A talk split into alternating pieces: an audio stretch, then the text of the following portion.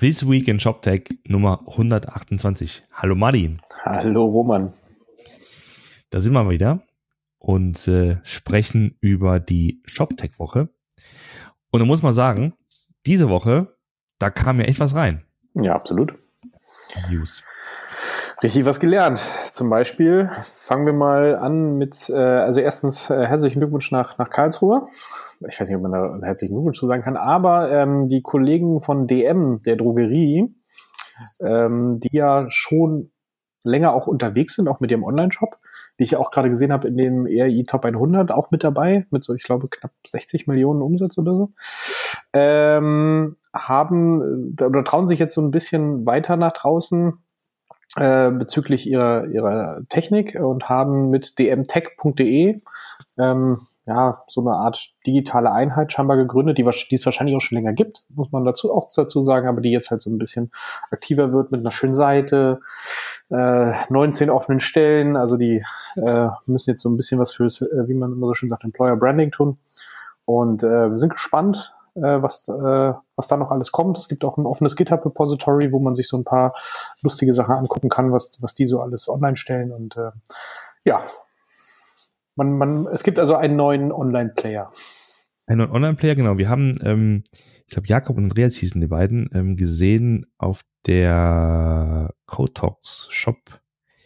Wie heißt E-Commerce Edition, genau. Ähm, E-Commerce Special, Special, so hieß es. In Berlin, ne? Vor äh, mhm. im Frühjahr war das, glaube ich. Genau, genau. Da haben die beiden einen Vortrag gehalten über, über die, diesen, äh, diese Bewegung von dem, dem bisherigen oder von dem älteren System hin zu, hin zu eher so serviceorientierten. Genau. Und wenn man sich so das Repository so anguckt, sieht man Ruby einiges und ein bisschen Spring Boot. Also auch so ein bisschen frei und JavaScript auch. Also auch ganz nett. Ein bisschen Python sogar. Boah, Wahnsinn. Meine Herren. Okay. Ja, wir, wir wollten die beiden nochmal vor die, ähm, was heißt nochmal, wir wollten die beiden mal vor das Mikrofon äh, äh, äh, bitten. Das, äh, das ist jetzt die perfekte Gelegenheit. Das werden wir mal, mal eintüten, tatsächlich. Dass wir mal so ein bisschen erfahren, was tatsächlich dahinter steckt. Genau. Genau, und dann gab's ähm, äh, von Magento und slash Adobe ein paar Neuigkeiten dieses Jahr, äh, dieses, äh, diese Woche, weil auch, glaube ich, diese Woche in Spanien, wenn mich nicht alles täuscht. Echt? Ich glaube, ja, ich, ich glaube, die Magento Live oder irgendwie so hieß sie. Genau. Und genau. da war's, äh, gab es eine Konferenz, ich glaube in Barcelona, wenn ich mich nicht direkt täusche. Genau. In Barcelona. Genau.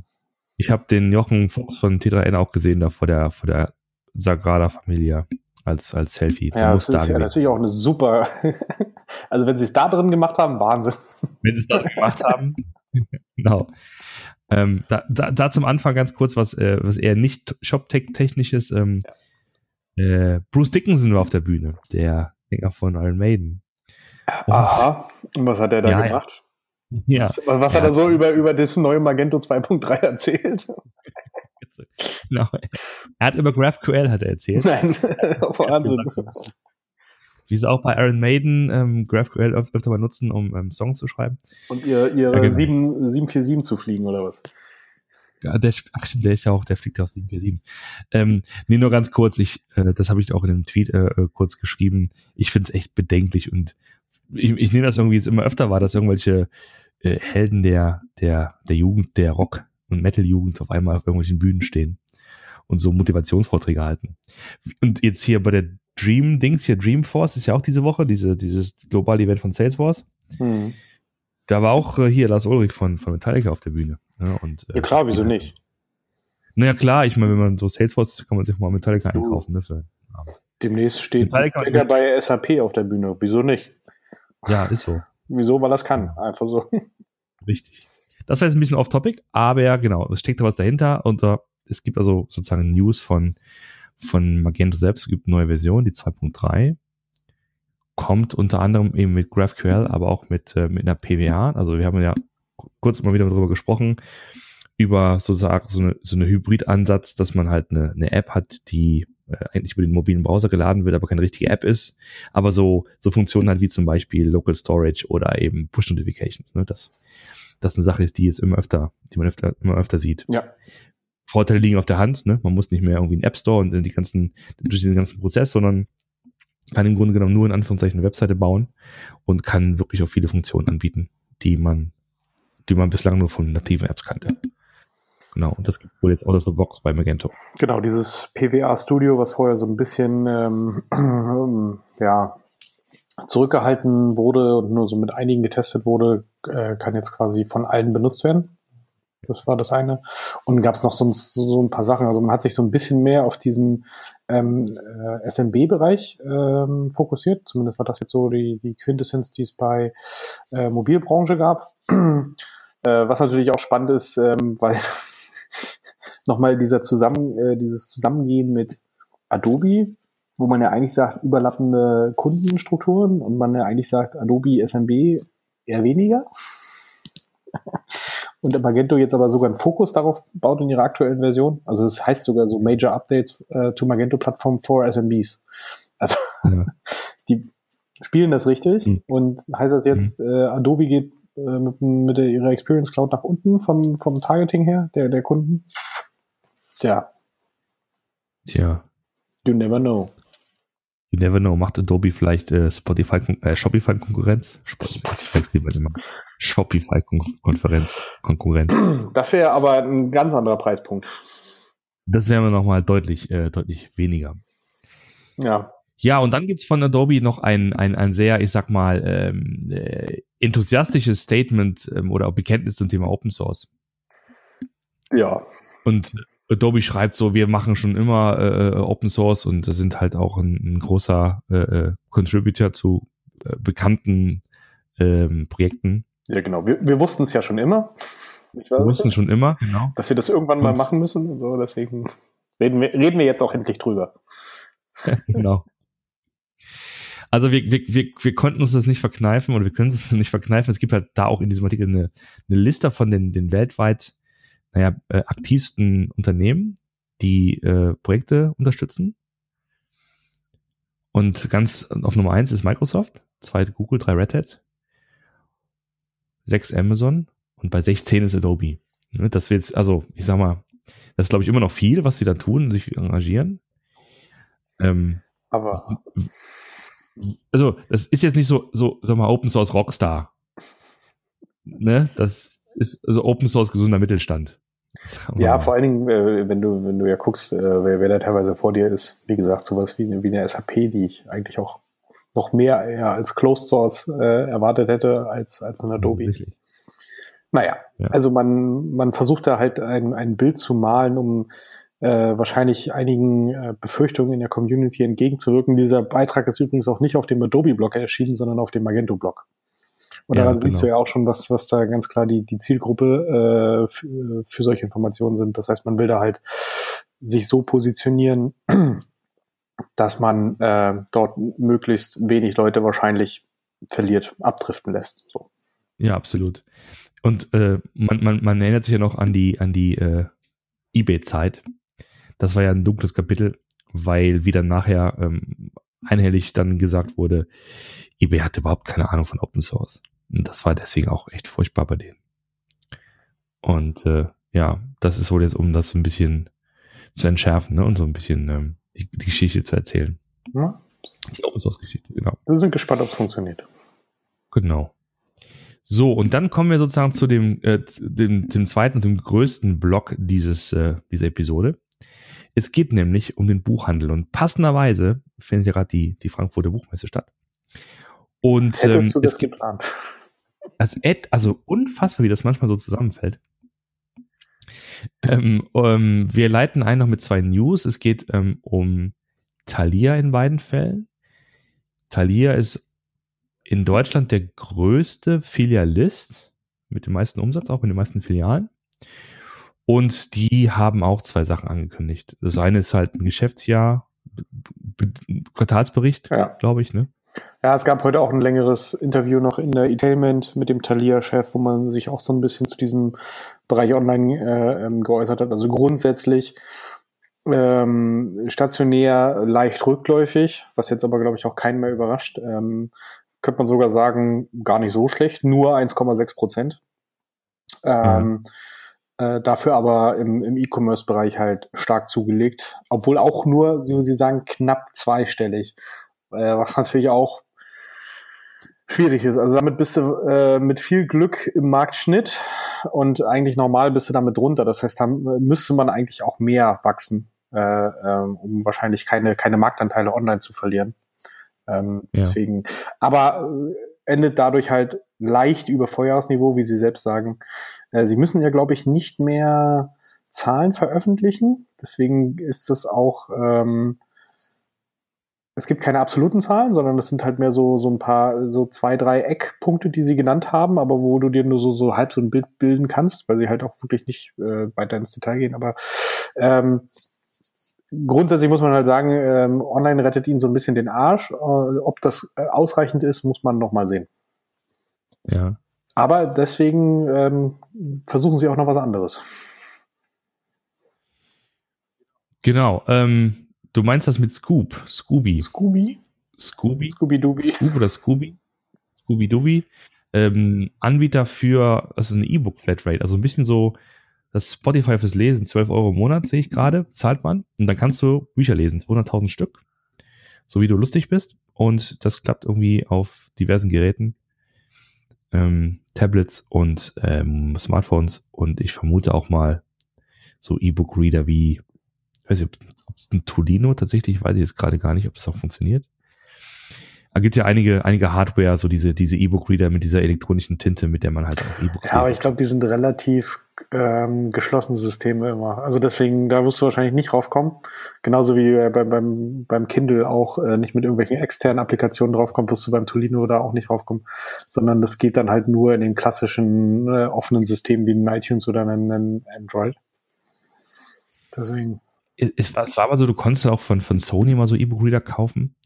Ähm, die haben sich, glaube ich, aber nicht, mehr, nicht richtig durchgesetzt. Nee, das war ein Standardformat, das stimmt schon. Aber da, die Frage ist halt immer, äh, ob du so eine, so eine Geräte mit so einer Art, also du, du willst ja nicht jedes Mal irgendwo hingehen, ein, dieses Format halt runterladen äh, ähm, und dann auf deinen ähm, Player erst ziehen oder auf den auf dieses äh, auf den E-Book Reader, weil das Problem ist ja dann wie wie ähm, stellst du denn dann fest, dass dein Abo ausgelaufen ist? Also du brauchst ja schon irgendwie eigentlich irgendwie so eine so eine Applikation, in der du das halt managen kannst, wo ja, du absolut. auch die Rechte wieder ja. quasi entziehen kannst, wenn dein Abo abläuft.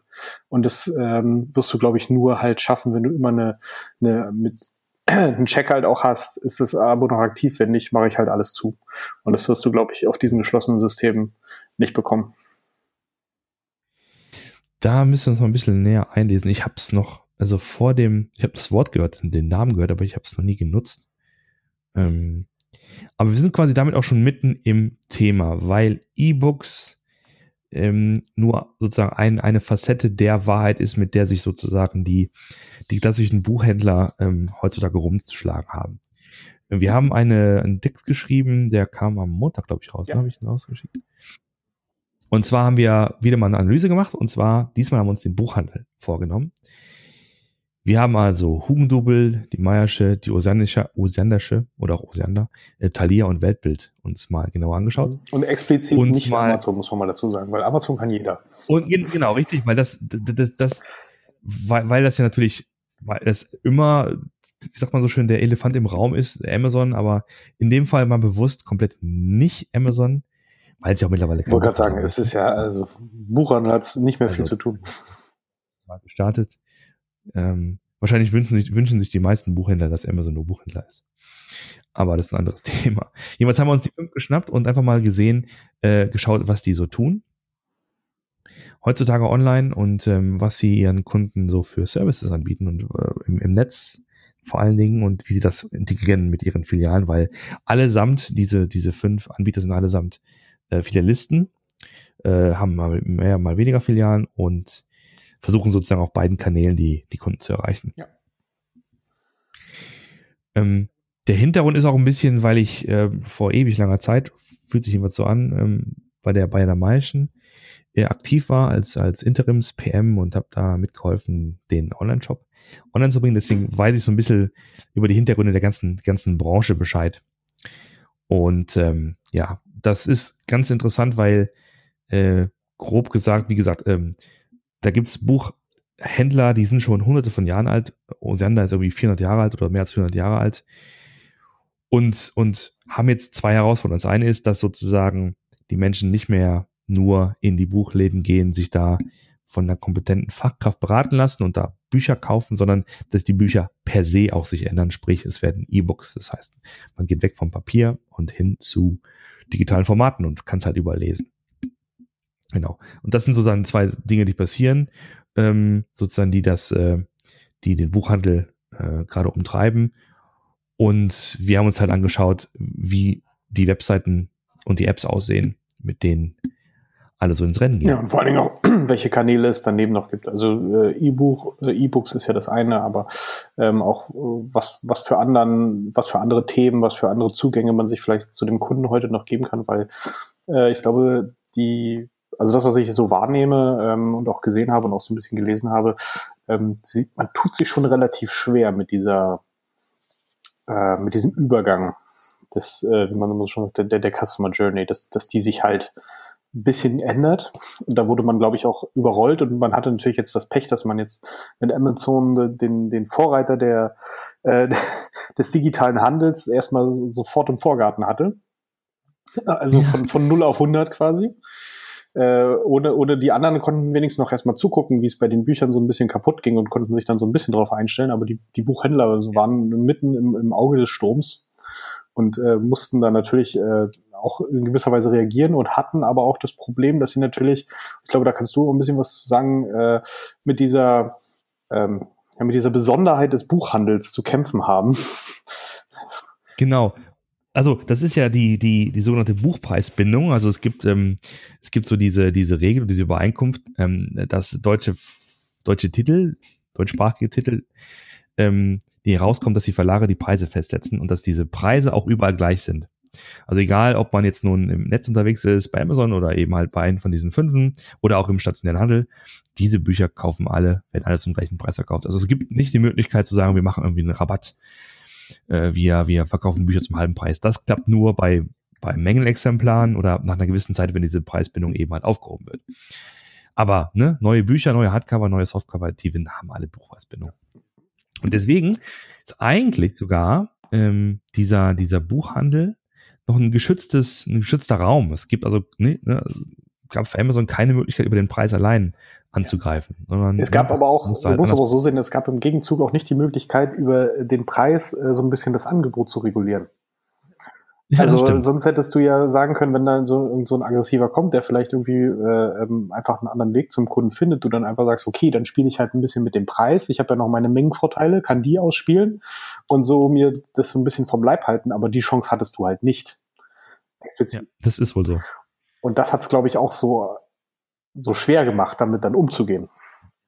Ja, das, das ist in der Tat so. Ähm, und es ist übrigens auch keine, keine urdeutsche Erfindung. Ich war vor letzte Woche war ich bei der ITEL Nordic in Kopenhagen und jetzt komme ich nicht mehr den Namen. Es gibt einen bekannten, einen großen norwegischen Buchhändler und in Norwegen hat man exakt das gleiche Thema. Also das heißt auch Buchpreisbindung. Auch da muss man sehen, dass man, ähm, dass man, wenn man ähm, konkurriert und wenn man Kundenzugang ähm, schaffen will, dass man das nicht über den Preis tut, sondern über andere Dinge. Und das wird auch in der Tat getan. Also, also mal, gehen wir mal zum einen auf das normale, auf das normale Produkt. Es gibt ja Bücher in einer großen Anzahl. Es gibt sehr viele Bücher. Und ähm, das gibt es schon seit, seit Ewigkeiten. Es gibt also dieses Verzeichnis lieferbarer Bücher. Das ist, äh, in, in den Millionen waren früher riesen, riesengroße Papierwälzer in mehreren Bänden, wo man also, wo jeder Buchhändler sehen konnte, okay, was für Bücher gibt's überhaupt. Ne? Das klappt mittlerweile alles äh, natürlich digital. Früher hatte man dann auch irgendwie, ich glaube, CDs verschickt. Mittlerweile ist das alles online. Mhm. Und also wir reden hier wirklich von mehreren Millionen Titeln, die du als Buchhändler quasi am nächsten Tag haben kannst. Das ist eine Besonderheit, dass äh, es gibt so im Wesentlichen zwei große Großhändler, die heißen Barsortimenter. Ähm, daher kommt auch der Name, ist wirklich das Sortiment, was man entsprechend dann äh, auch kaufen kann. Und die haben also wirklich Millionen von Titeln in ihren Lagern, haben eine eigene Logistik und äh, wenn man in den Buchhandel geht, bis zu einer gewissen Uhrzeit, dann kann man halt sicher sein, dass am nächsten Morgen dann das Buch dann da ist, weil dann der, der, der Kurier kommt mit so Buchwannen, entweder von Libri oder von KNV und bringt dann die Bücher in die Buchhandlung. Das heißt, dieses äh, Next Day Delivery machen die schon seit, keine Ahnung, Jahrzehnten. Das ist total nichts Neues. Und ähm, man hat wahrscheinlich oftmals schneller sein Buch, wenn man das äh, im lokalen Handel sozusagen bestellt, als wenn man es irgendwie bei Amazon oder so bestellt. Ja, das ist also sozusagen, das hat man schon, schon seit Ewigkeiten.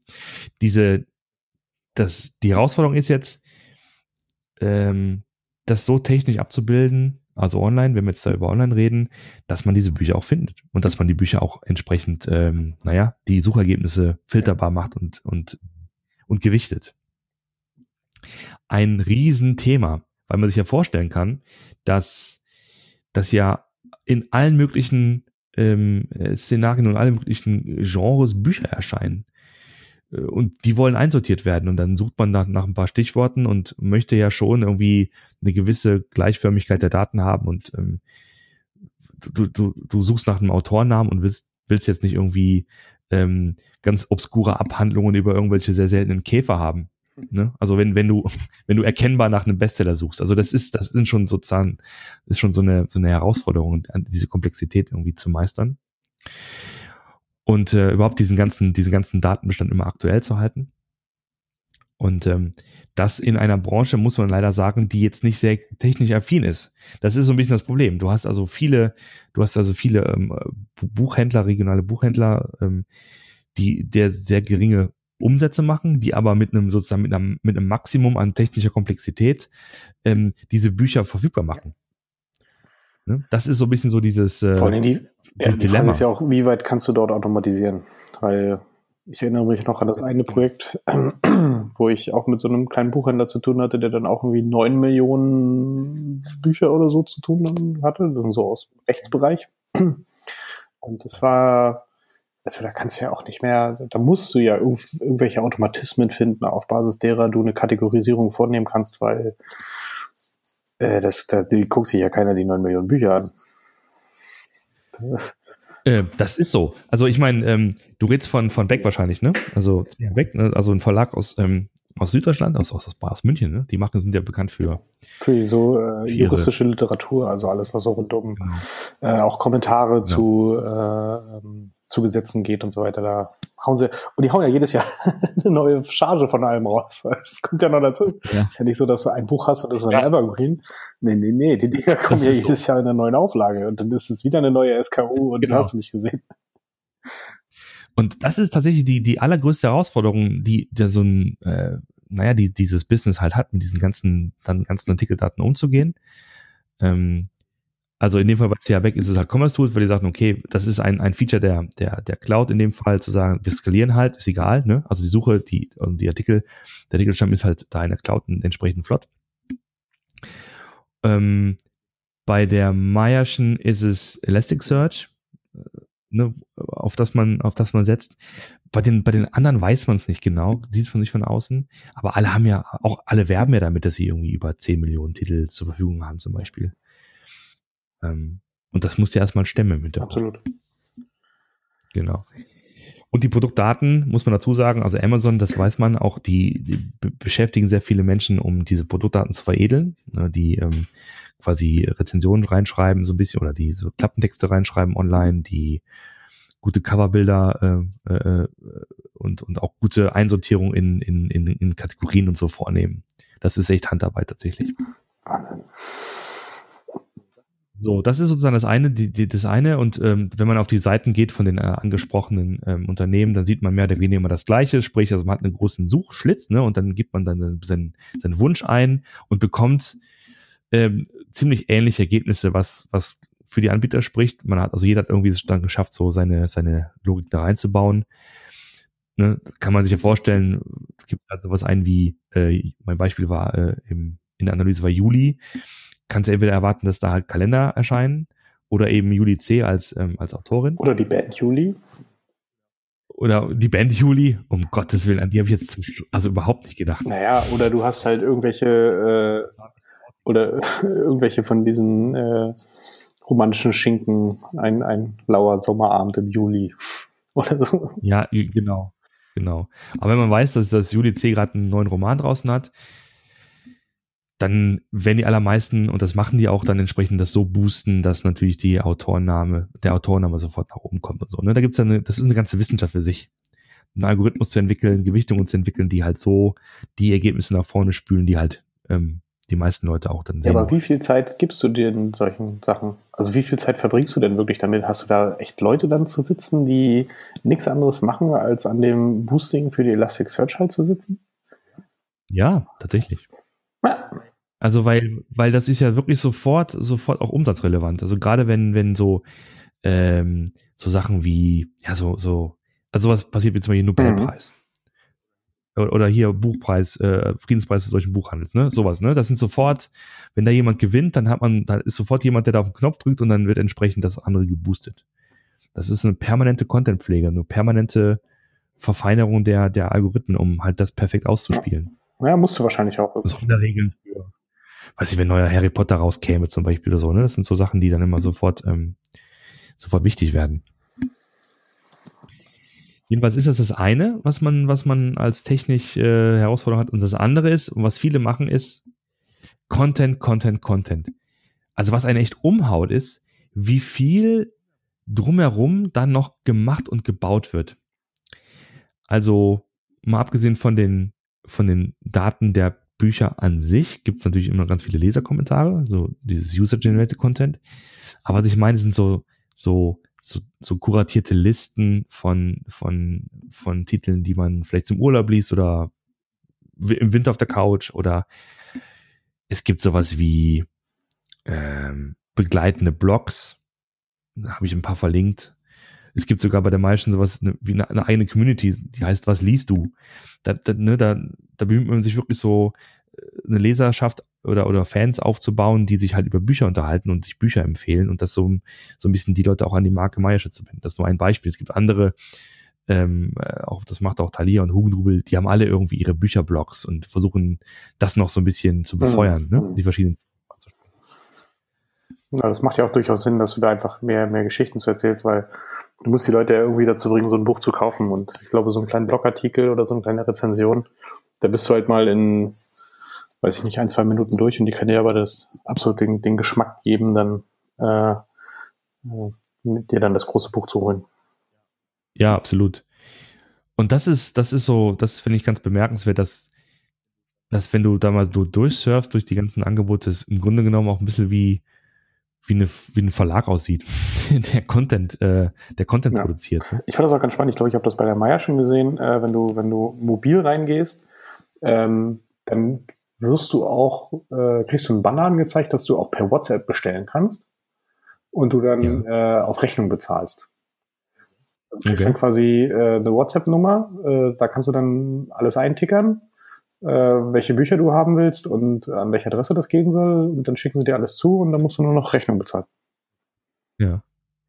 Ach, schau mal an, das, das habe ich jetzt noch nicht gefunden. Also es ist so, dass natürlich auch mittlerweile, das muss man glaube ich gleich mal dazu sagen, dass äh, dass diese ganzen äh, äh, Shops halt auch mobil bedienbar und erreichbar sind. Fast alle nutzen responsive. Irgendwie Hugendubel hat noch, glaube ich, habe ich das Hugendubel, eine, eine, eine eigene, eine eigene mobile Seite mit so einer Weiche. So eine adaptive Seite. Ja, genau. Ähm, die ist da quasi noch verbaut. Und es gibt ein paar, ein paar native Apps.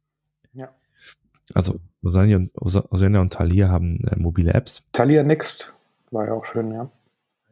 Talia Next, das fand ich gut, ne? Das ist so, das sieht so ein bisschen aus, ich habe da einen Screenshot reingepackt, so wie so ein, wie so eine Mindmap, so ein mhm. bisschen, ne? Du hast so einen, einen Titel in der Mitte und dann siehst du halt, okay, da gehen halt so ein paar Strahlen ab und dann kannst du dann sagen, ja, okay, der nächste Titel, der dazu passt, ist das und das und das kannst du dann wiederum als Ausgangspunkt nehmen mhm. für die andere Suche, ne? Und sich so, kannst du einfach Ja, also einfach entdecken. eine Recommendation, die mal ein bisschen, ein genau, bisschen genau, anders aufgebaut ist. Ein bisschen anders aufgebaut ist, ne? Wo ich es gerade ähm, sehe, es gibt ein neues Känguru-Buch, weißt du schon. Es gibt es am mhm. Morgen, die Känguru abprüfen, ja, ja. Also sehr, sehr, sehr, sehr, sehr, sehr heiß ersehnt, dass das, äh, dass da was passiert. genau. Ähm, es gibt Barcode-Scanner, auch ganz interessant, wenn man so, so ein bisschen so seine, seine Bibliothek ein, einscannen möchte oder ne, Bücher, Bücher schneller finden möchte, dann scannt man Barcodes Oder gucken, ein. ob sie online günstiger funktioniert. Ach, genau. nee, doch nicht. ähm, ja, also das heißt, und, und, und zum Schluss, was man noch erwähnen kann, ist natürlich äh, die anderen Kanäle, die es gibt, also die ganzen äh, Netzwerke, Social Netzwerke, Networks, wo man sich auch wieder mit Content engagiert. Es gibt Filmchen. Google hat zum Beispiel, ähm, wer ist denn der Rufus Beck engagiert, der äh, was über seine, seine, äh, seine Lieblingsbücher erzählt.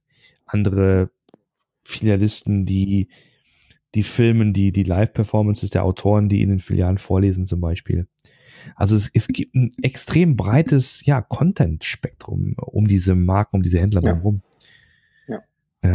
Aber da ist ja auch spannend, wie die sich äh, wirklich äh, im Bereich dieser E-Books einsetzen, weil eigentlich ist das E-Book ist ja eigentlich der Tod des klassischen Handels, wenn du es mal klassisch, wenn du es mal ganz hart nimmst. Weil, wieso sollte ich denn mir sogar noch ein Buch liefern lassen, wenn ich es in fünf Sekunden runterladen kann?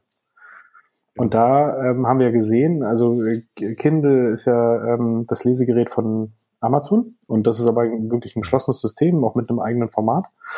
Und äh, ja. die anderen Händler haben sich auch so ein bisschen zusammengetan und haben den Tolino gegründet, auch mit ein bisschen versetzt, hast du ja geschrieben. Ich glaube 2007 genau. kam der Kindle und 2013 erst äh, kam der Tolino auf den Markt, hatte aber ich glaube in Deutschland schon keinen so schlechten Stand. Das stimmt. Also es, dahinter steckte Bertelsmann, unter anderem Thalia, Weltbild und die Deutsche Telekom. Die haben ja sozusagen das ganze, das ganze Cloud-Thema bereitgestellt. Ne? Also klar, diese ganzen E-Books, wenn man sie dann hat und gekauft hat, ist ja die Idee, dass du online irgendwie deine Bibliothek hast und loggst dich dann ein und dann hast du sozusagen dann alles immer verfügbar. Und das hat dann die Telekom bereitgestellt. Und äh, die Hardware, ich weiß gar nicht, woher die kam, aber es ist irgendwie jetzt auch ein, ich sag mal, auch ein, ein sehr reifes Gerät, ne, was sich auch nicht mehr so vom, vom Kindle unterscheidet. Ich meine, das geht, also äh, das wird halt immer lesbarer. Mittlerweile gibt's die eben auch ähm, mit äh, Beleuchtung. Und unterschiedliche Größen. Also man sagt so, im Moment hat Tolino in Deutschland wohl einen Marktanteil von 40 Prozent. Das heißt also, äh, man ist dem Kindle schon äh, auf den Fersen.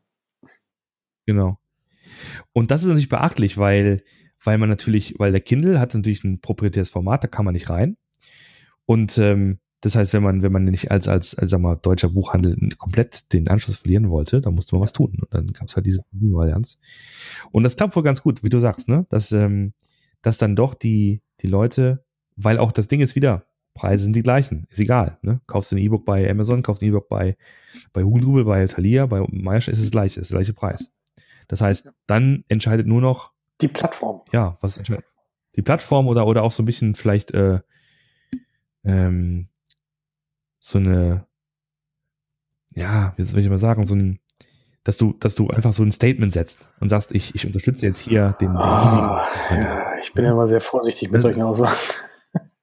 Ja, also ich sag mal so, ich, ich, ich, ich weiß, ich weiß, dass, dass das aber ein, ein Argument ist. Ne? Also ich, also gerade dieses Thema Kauf lokal, ähm, und, und, und unterstütze halt den, den, den Handel, äh, den Buchhandel hier. Wir sorgen für Ausbildungsplätze, wir sorgen für schöne, volle Innenstädte, wir ähm, äh, sorgen für das Kultur. Ja, aber jetzt mal ehrlich, es interessiert mich doch nicht die volle Innenstadt, wenn ich zu Hause in meiner, auf meiner Couch sitze und mir einfach ein E-Book runterlade. Ich will doch gar nicht in die Innenstadt.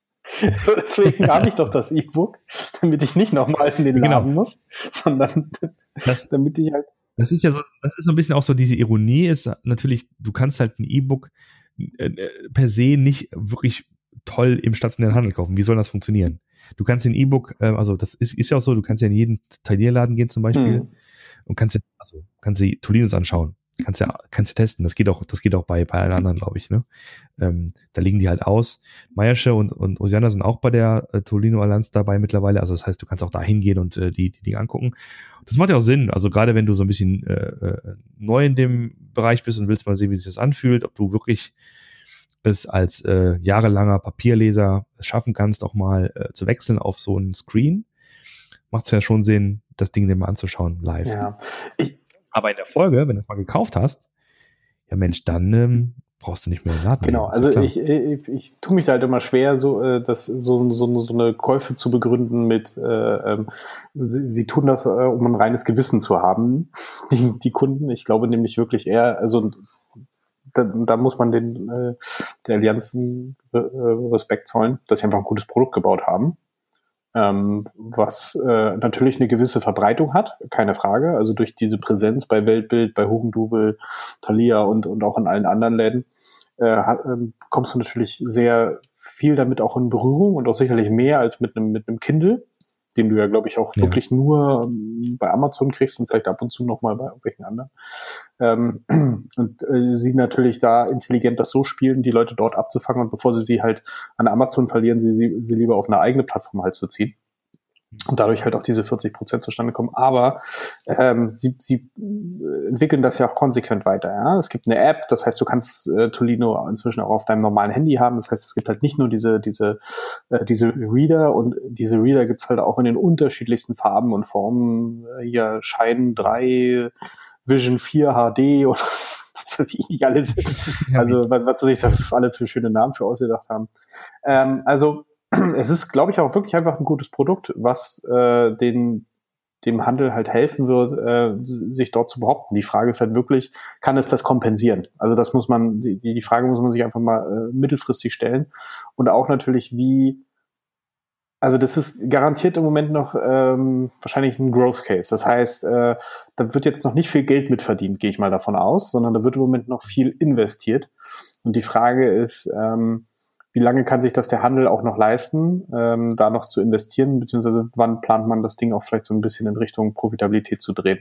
Aber da habe ich leider nichts gefunden, ob die, was da so die, die Financials also, zu sagen. Also was man, was man auf jeden Fall sieht, ist natürlich, dass man, wenn man sich diese, diese Preise für E-Books anschaut, die ja nur minimal unter den äh, Buch, also den, den Festbuchpreisen mhm. liegen, zum Beispiel. Also jetzt neuer, neuer, neues äh, neue, sag mal, Release, sag mal nicht, ne? neues Buch einfach aus dem Markt ist. Wie heißt denn das? Wie heißt denn dieses Wort? Also, Veröffentlichung? Also, was neu auf dem Markt? Dankeschön, Veröffentlichung. Eine Neuveröffentlichung, ja. das wollte ich sagen. Ähm, als äh, dann, dann hast du vielleicht einen E-Book-Preis, der ist halt ein paar Euro drunter unter dem, dem, äh, dem Hardcover-Preis zum mhm. Beispiel. Was ja krass ist, weil du hast ja ein File, was runtergeladen wird. Und ähm, das ist aber, denke ich mal, auch so ein, so ein Preispolitik-Ding, dass du halt einfach dann nicht dein Hauptgeschäft kannibalisierst. Stell dir mal vor, du kriegst halt irgendwie ein E-Book für ein Zehntel oder so. Ja, natürlich. Das, Was dann? Das müssen genau. sie, da, da, müssen sie natürlich ein bisschen aufpassen, das ist klar.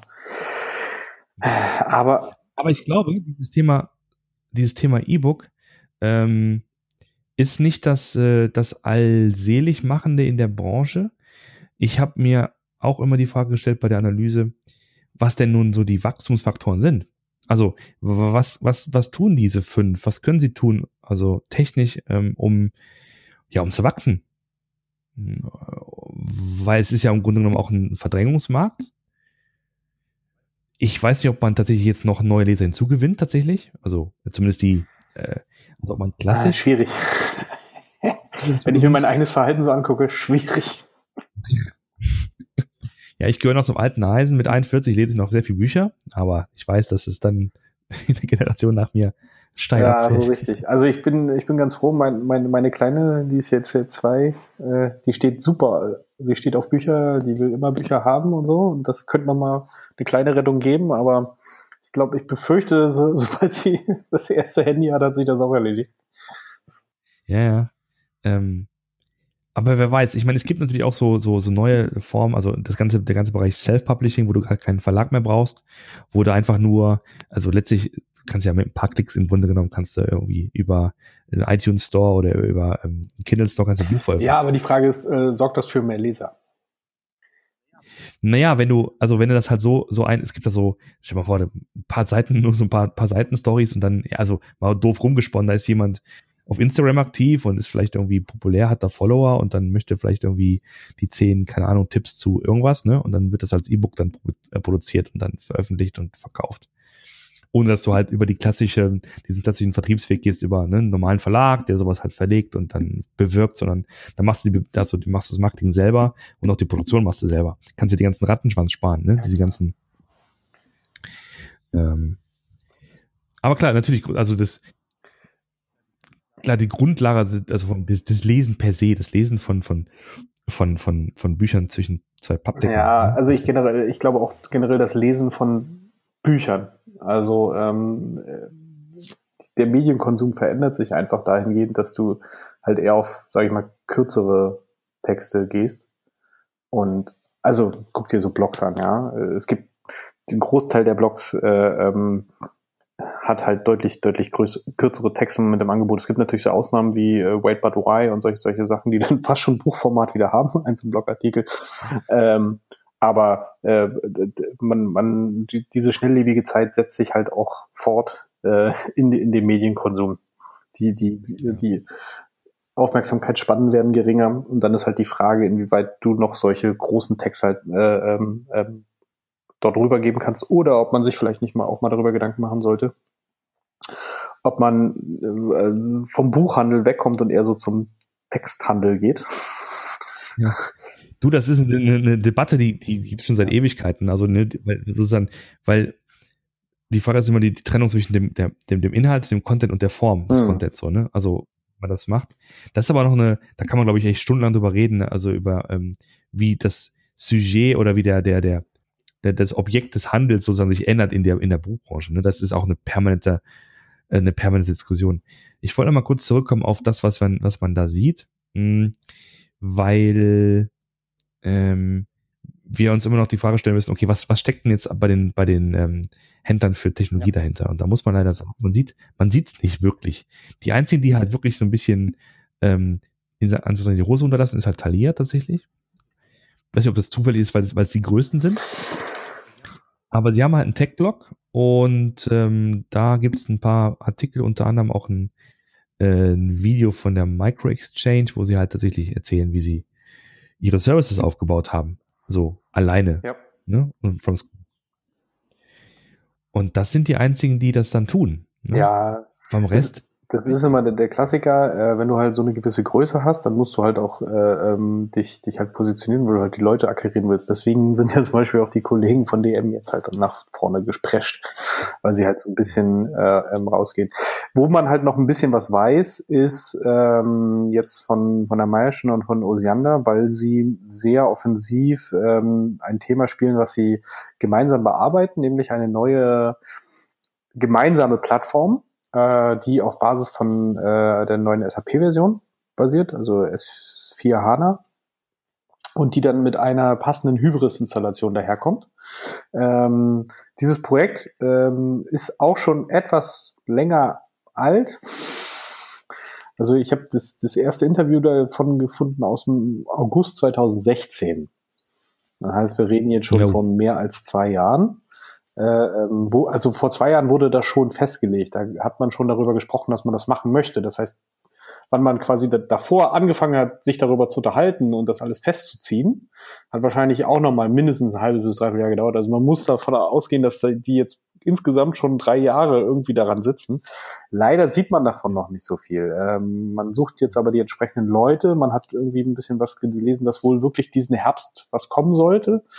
Ähm, und dann, äh, wenn man das, wenn man das so richtig gelesen hat, geht es also um eine SAP-Installation für die sich die dann ja für äh, die Meiersche und für Osiander so ein bisschen dieses ganze Thema äh, Stammdaten und wahrscheinlich aber auch in gewisser Weise äh, ähm, Accounting, also das FI-Modul und alles halt abbildet und dann halt darauf aufbauend einen, einen Hybris-Webshop halt äh, draufsetzt, dass der dann wahrscheinlich für beide natürlich irgendwie so ein bisschen ähm, ja, angepasst wird, ähm, aber im Grundsatz das, dasselbe Fundament und dieselbe Basis halt hat. Hm. Ja, da fühlen wir uns natürlich auch ein bisschen erinnert an diese Home 24 Nummer, die wir vor ein paar Wochen gesprochen ja, haben. Ne? Wo das. Da ging es vor allem um ERP. Da ging es um ERP, das ist ein bisschen in, in die Binsen gegangen. Hm, Genauso auch gut, bei, bei, bei Lidl, wo man irgendwie dann nach sieben ja. Jahren gesagt hat, ach, SAP brauche ich nicht. Genau. Ich, ich, glaube, ich glaube, es ist sozusagen jetzt ähm, äh, wäre, glaube ich, vermessen zu sagen, dass das immer nur in diesem einen Hersteller mit drei Buchstaben liegt. Aber dieses, ähm, das ist einfach ein extrem komplexes Thema, was sozusagen da, also was die Implementierung ja, angeht. Die Projekte einfach gigantisch groß. Es, Und, es sind ähm, Riesenmaschinen, das sind nicht mehr Tanker, das sind ganze Planeten, die du da bewegst und äh, ja. ähm, die halt irgendwie zu, zu verbinden und mit deinen Prozessen im Einklang zu bringen, weil die, die meisten scheitern halt daran, dass sie versuchen, ihre eigenen Prozesse in diese Systeme reinzubringen. Dafür sind die, so, so sehr der Sales auch immer erzählt, dass das geht, äh, es geht dann nach dem Klassiker, ja, das kannst du so machen. Das ist dann aber halt Kacke. Und, und dann wird es teuer. Dann wird es halt, halt teuer, und dauert lange. Und äh, ähm, das, daran scheitert es halt oftmals. Und da kann man den, den Leuten immer nur, nur hoffen oder nur äh, nahelegen, lasst passt nicht, äh, so, so, so traurig es klingen mag, passt nicht äh, die Systeme euren Prozessen an, sondern passt eure Prozesse den Systemen an, weil das normalerweise der, der einzige, einzige Möglichkeit, dieser Falle so ein bisschen zu entkommen. Und, Und die, die große Frage, die halt immer im Raum steht, ist, was haben die Kunden ja. davon?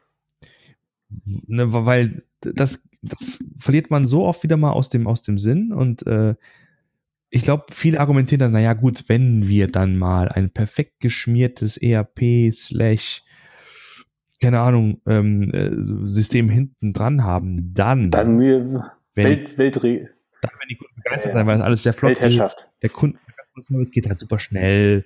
Ähm, die Produkte sind halt flott online. Man hat weniger, weniger fehlerhafte Daten im Bestand und, und, und.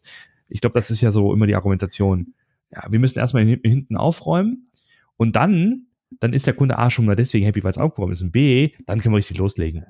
Und dann, und dann nimmt man sich halt so eine Auszeit von ein paar Jahren und, und baut dann seine Hintergrundprozesse auf, ohne halt zu merken, dass vorne rum vielleicht die Kunden gar nicht äh, mehr da sind, weil sie ähm, woanders Leute gefunden haben, die viel coolere Services auf einmal ja. bauen.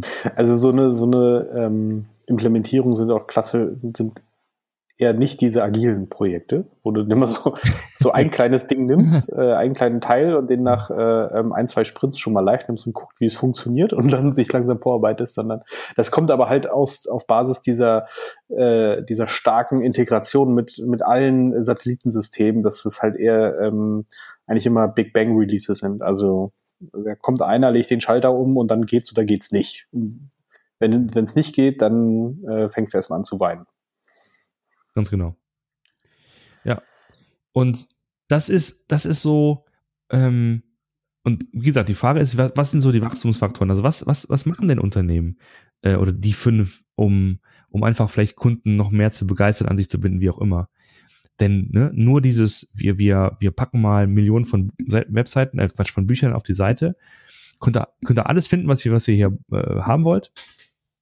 Das kann ja nicht sein. Du, du, du, musst ja dafür sorgen, dass die Leute halt das nächste Buch auch bei dir Ja, vor allen Dingen ist das ja kein Differenzierungsfaktor. Das kann ja jeder. Also Absolut, darüber, genau. äh, ähm, dann hast du keine Chance gegen, gegen Amazon. Du kannst im Preis nicht gewinnen, du kannst in der Auswahl definitiv nicht gewinnen, du kannst wahrscheinlich auch in der Convenience nicht gewinnen. Weil wenn du dann halt einmal dieser Amazon Prime-Kunde bist und du es tatsächlich immer am nächsten Tag hast, dann nützt dir das auch nichts mehr, wenn auch du den Overnight Express von Libri oder äh, den anderen Jungs halt hast weil dann müsste ich nämlich, ich muss erst einmal hin zum Bestellen und dann muss ich noch mal hin, um es abzuholen.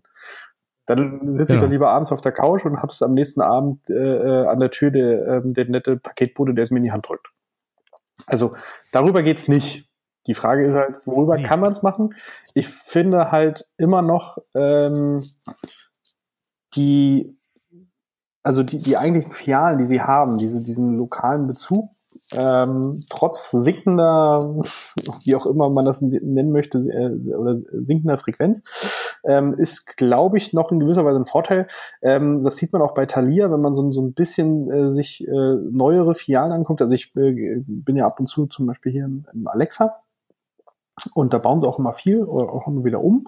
Und ähm, dass man halt wegkommt von diesen klassischen ellenlangen, äh, einfach nur Regalen, weil man versucht, dieses, dieses Auswahlthema da zu erschlagen, indem man einfach ganz viele Bücher auf wenig Platz halt packt, ähm, sondern es eher wirklich zu einem Art ich möchte nicht sagen Erlebnis macht, aber es ist halt mehr zu einer ähm, ähm, ein, ein Buch erleben, also eine Geschichte erleben. Ja, ein, wie kann man halt diese, diese dieses Medium noch konsumieren? Man kann da noch einen Kaffee reinsetzen, man kann den Leuten anbieten, dass sie sich dort entspannt mal hinsetzen, dass sie sich diese diese Bücher mal anschauen und dann natürlich eher in diesen vielleicht dann auch äh, in dieses Thema äh, Tolino Allianz und so reinzubekommen und die Leute auch mehr dazu zu bewegen, äh, sich sich mit äh, solchen Themen auseinanderzusetzen setzen, anstatt äh, einfach nur äh, den, den, den billigen Schlenker zu machen, weil ganz ehrlich, wenn du einfach nur ein Buch brauchst, nehmen wir mal an, du, du bist ja Vater eines Schulkindes. Ein Schulkind Richtig. braucht Richtig. Schulbücher. Dir ist eigentlich vollkommen egal, was da drin steht, weil die Lehrerin des Kindes sagt, kauf dieses Buch. Richtig, Und genau. Das ist das ist ja fast Gedankenübertragung. Genau das wollte ich nämlich als Beispiel mal sagen oder auch als, als Wunsch mal äußern. Ähm, genau, jetzt ist ja vollkommen klar, welche Bücher die Kids, die Kids in der Grundschule brauchen. Warum macht man nicht sowas wie ähm, so eine Art Buchabo für die vier Jahre? Und ähm, es gibt eine Kommunikation zwischen dem weiß nicht, Kultusministerium, den Schulen und den, den, Buchhändlern und dann bekommt man einfach dann, wenn es passt, immer die Bücher nach Hause geschickt. Perfekt. So, so, so ein Mini, weißt du, so ein Mini-Service, also, aber extrem hilfreich. Ja, das ist, glaube ich, dann wieder, also so, so sehr ich mir das auch wünschen würde. Ähm, ich glaube, das wird allein schon deswegen nicht funktionieren, weil wahrscheinlich die öffentlichen Schulen nicht mit einem einzigen Händler kooperieren dürfen, weil dann müssten sie das ja ausschreiben und hassen. Und äh, dann dürfen sie. Ja, dann muss man halt, muss man halt würfeln, keine Ahnung, ja, das muss man irgendwie hinbekommen. Aber entscheidend ist doch, entscheidend ist doch, genau, ähm, diese, was, was du halt sagst, ähm, also auch, ich kann das bestätigen, hier bei der Malischen Hauptfiliale hier in Aachen, ähm, extremer Wohlfühltempel. Kann man nicht anders, da kann man stundenlang verbringen. Da kannst du Kaffee trinken, da kannst du durch die Bücher schmökern. Das ist wirklich sehr, sehr schön. Ähm, die, die ganzen, also alle, alle fünf in der Analyse haben alle wunderschöne Filialen und, und können das auch gut. Sie wissen, was sie halt wie machen müssen, um ihre Leute in die Filialen zu locken. Und es gibt halt sowas wie auch immer Ausverkauf, das ist so Restexemplare. Ähm, und auch zu Weihnachten, Riesenansturm. Weihnachten ist immer ein Ausnahmezustand in diesen ganzen Filialen. Das machen die richtig gut. Die Frage ist ja, wie sie das übertragen können auf diese Online-Welt, ne? wie man dann da die Kunden begeistern kann. Naja, und ein so ein simples Ding wäre, allen Eltern diese, den Stress zu nehmen, irgendwelchen Büchern hinterher zu jagen, weil die ja auch nie in, in, in sozusagen, weil ja nie jemand weiß, wie viele Eltern in Filiale A reingehen, um das Buch zu kaufen wenn sie es dann stationär machen wollen, wie viel dann auf Lager sein muss zum Beispiel. Ne? Dann hast du meistens, wenn es zu spät bist, eh das Pech, dass du nachbestellen ja. musst. Das so einfache Dinge, die man halt vielleicht in diese Richtung Natürlich, das, ne? das klingt aus unserer Sicht immer einfach. Ich glaube, da steckt leider deutlich ja. mehr dahinter, als man sich das jetzt im ersten Moment vorstellt.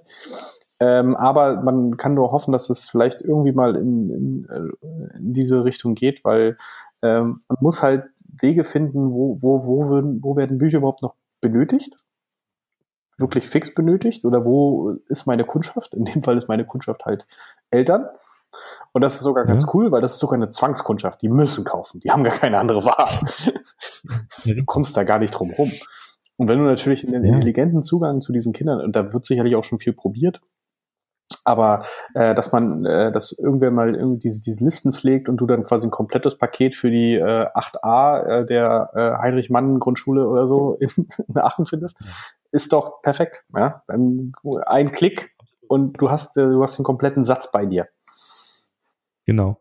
Und, und das wäre halt, das ist ja nur ein kleines Beispiel, ne? Und natürlich wird es da Komplexitäten geben. Aber ich sag mal, das sind doch Dinge, die man lösen kann und vielleicht die erfolgsversprechender sind als eine SAP-Einführung. Ich glaube auch nicht, dass die SAP-Einführung für, für ein solches Modell notwendig ist. Es wird sicherlich sehr gute Gründe dafür geben. Man hat sich da wahrscheinlich lange mit auseinandergesetzt und hat äh, sich auch viel mit den SAP-Jungs unterhalten und sich da natürlich wahrscheinlich auch viel erzählen lassen, leider Gottes.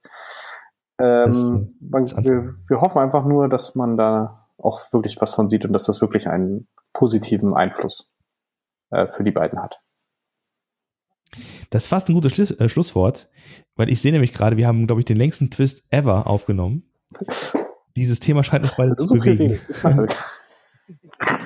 genau, ich, es, ist, es bewegt mich halt auch, ne? Als, ja, absolut, absolut. Als ehemaliger Literaturwissenschaftler habe ich dann gewisses Thema ja, dafür. Ja. Äh, Was, wie geht es eigentlich deinen Büchern? Werden die noch verkauft? Und wie werden sie verkauft? Kriegst du dafür Statistiken? Ich bekomme Statistiken und es ist in der Tat so, also ich habe Magento und Oxid Bücher mal geschrieben ähm, und die werden meistens echt noch wirklich äh, Hardcover verkauft, tatsächlich. Das sind die meisten Verkäufe. Wahnsinn. Und äh, ja, ja. Und das ähm, tröpfelt immer noch so rein, ne? dass du immer noch so ein paar Tantiemen dann bekommst für die Sachen.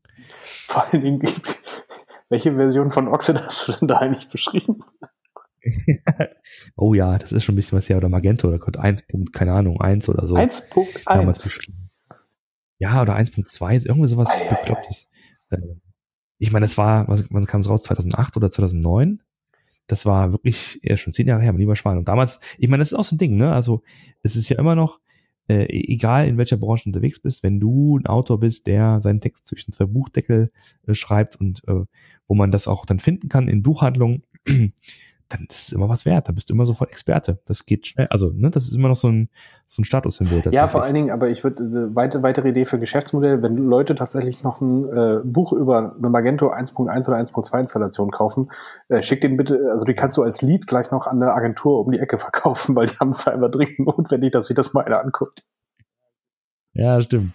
Ja, also bei Magento war ja gerade so ein bisschen so diese, ähm, damals, also die, die es gekauft haben, glaube ich, vor allem diese Anwender, ich habe so ein Anwenderbuch geschrieben und so ein, so ein Entwickler-Ding. Äh, die Anwender haben sich vielleicht gedacht, ja, das ist so ein bisschen wie so ein 1 1 Homepage-Baukasten Magento. Ne? Ich kaufe jetzt ein Buch und dann klicke ich mir mein Magento zusammen. Das ist halt, äh, spare ich mir die Agentur und dann bin ich halt für ein paar Mal 50 online. Das war, glaube ich, immer so der, der, der Irrglaube.